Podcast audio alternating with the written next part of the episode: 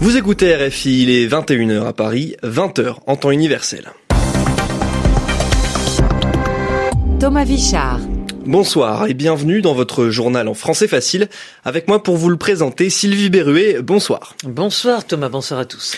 Dans ce journal, nous parlerons du Chili, avec peut-être un changement de constitution. En tout cas, une loi a été mise en place par le président pour organiser un référendum sur le sujet.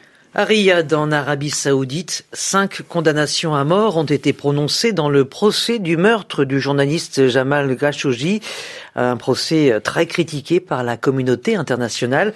La Turquie a dénoncé un verdict scandaleux. Le Honduras est également à la une, avec un week-end sanglant dans le pays d'Amérique centrale. 36 personnes ont été tuées lors d'affrontements dans les prisons. Le journal. Le journal en français facile. En français facile. Au Chili, le président Sébastien Piñera a pris une décision importante pour l'avenir du pays. Il a mis en place une loi qui pourrait permettre l'organisation d'un référendum sur un changement de la constitution.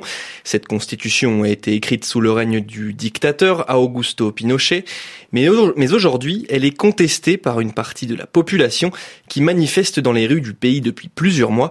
Le référendum aura lieu le 26 avril 2020.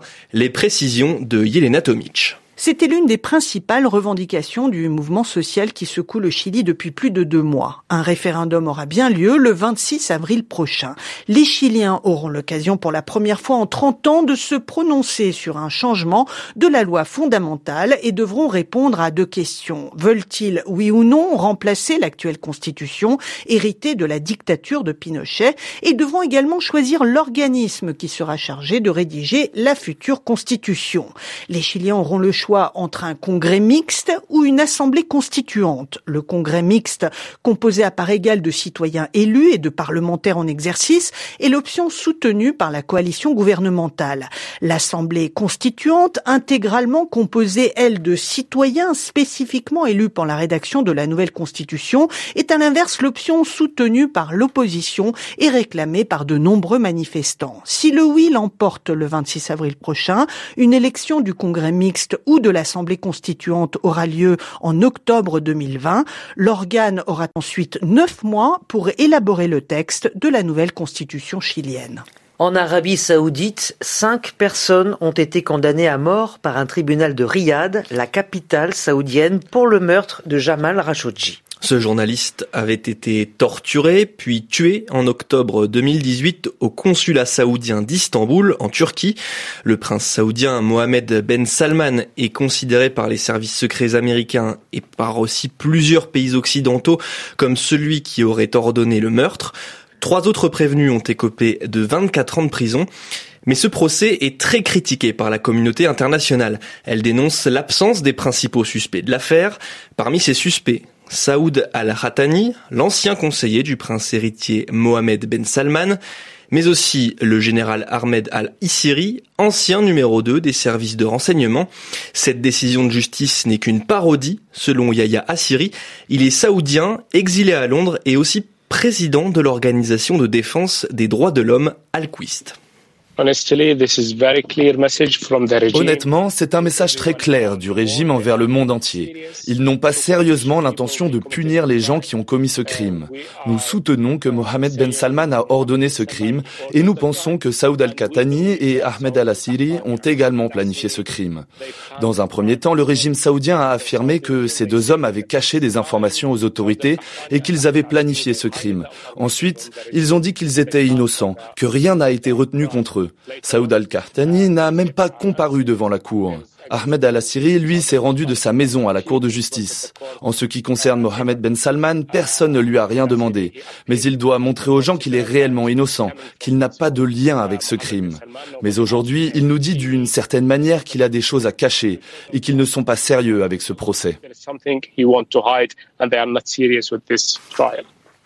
En Algérie, euh, le général Ahmed Gaïd Salah est mort ce matin. Il était considéré comme l'homme fort du régime, à la fois ministre de la Défense et chef de l'état-major des armées.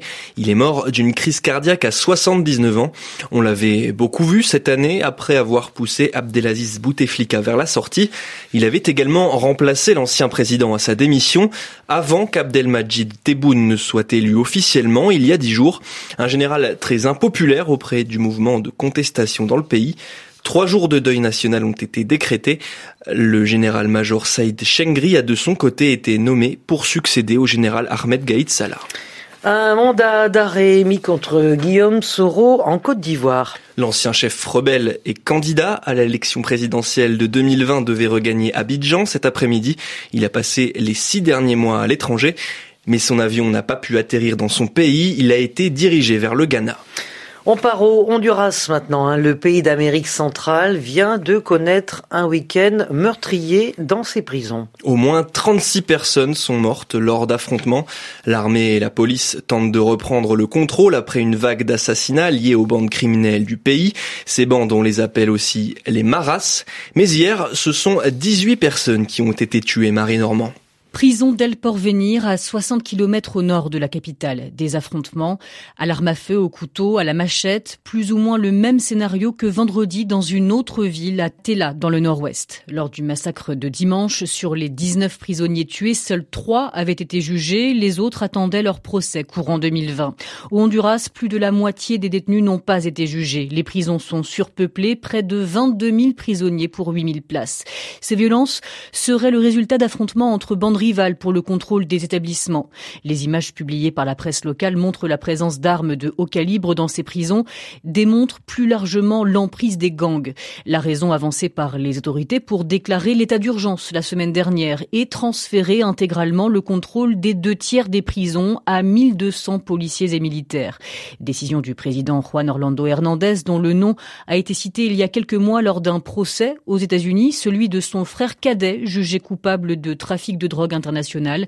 Le président, lui, est accusé d'avoir perçu de l'argent d'un gang lors de sa campagne électorale. Marie Normand dans le journal en français facile. En Guinée maintenant, Thomas, l'opposition vient d'annoncer qu'elle veut boycotter les prochaines élections législatives. C'est-à-dire ne pas y participer. Ces élections sont prévues le 16 février prochain. Mais ce n'est pas tout, l'opposition compte aussi empêcher la tenue de ce scrutin. Le pays subit d'importantes violences meurtrières. Une partie de la population est opposée à une nouvelle candidature du président actuel, Alpha Condé. S'il se représentait, il tenterait d'être élu pour la troisième fois. Allons à présent au Vatican, cette ville-État qui est située au cœur de la ville de Rome, en Italie. Une croix, une croix fait beaucoup parler d'elle. Jeudi dernier, le pape François a inauguré un crucifix de résine. Dessus, on y voit un gilet de sauvetage. Il représente la mort de nombreux migrants en Méditerranée. Sur les réseaux sociaux, ce crucifix a provoqué un tollé. Certains catholiques ont réagi avec de violentes insultes. La correspondance d'Éric Sénanque au Vatican. Sur le grand crucifix, un gilet de sauvetage rouge y a été emprisonné sous la résine transparente. En dessous, ces mots écrits récupérés à la dérive dans la Méditerranée centrale le 3 juillet 2019 et les coordonnées GPS précises du naufrage. Cette croix a été dévoilée jeudi lors d'une rencontre entre le pape François et un groupe de migrants venus de Lesbos. Elle trône désormais dans les couloirs du palais apostolique du Vatican, mais n'a pas plu à tout le monde. Idolâtrie, dénaturation de la croix. Sur les réseaux sociaux, les commentaires insultants de catholiques identitaires ont fleuri après le dévoilement de ce crucifix peu commun quand ce ne sont pas des attaques directes du pape François accusé d'encourager une invasion migratoire. Mais le souverain pontife ne se laisse pas atteindre par ces attaques polémiques, il a au contraire enfoncé le clou exhortant à sauver les migrants et rappelant la dignité de ces personnes qui meurent noyées. Dans son esprit, cette croix veut interpeller les consciences pour rappeler, a-t-il précisé, à tous l'engagement incontournable à sauver chaque vie humaine, un devoir moral qui unit croyants et non-croyants. Éric Sénanque, Rome, RFI. En France, euh, la grève contre la réforme des retraites continue, un pas de trêve à Noël. Non, 19e jour de contestation aujourd'hui. Les trafics SNCF et RATP seront à nouveau perturbés demain mardi. 40% des TGV circuleront sur l'ensemble de la France, tandis que 6 lignes de métro resteront fermées. Les deux entreprises l'ont annoncé tout à l'heure. Et c'est ainsi que se termine ce, ce journal en français facile. Merci Thomas et merci à vous de l'avoir suivi. N'oubliez pas que vous pouvez le retrouver sur notre site rfi.fr à la rubrique Savoir avec un S. Merci Thomas. À demain. Pour l'heure, il est 21h10 à Paris. 20h10 en temps universel. Merci de votre fidélité. Bonne soirée.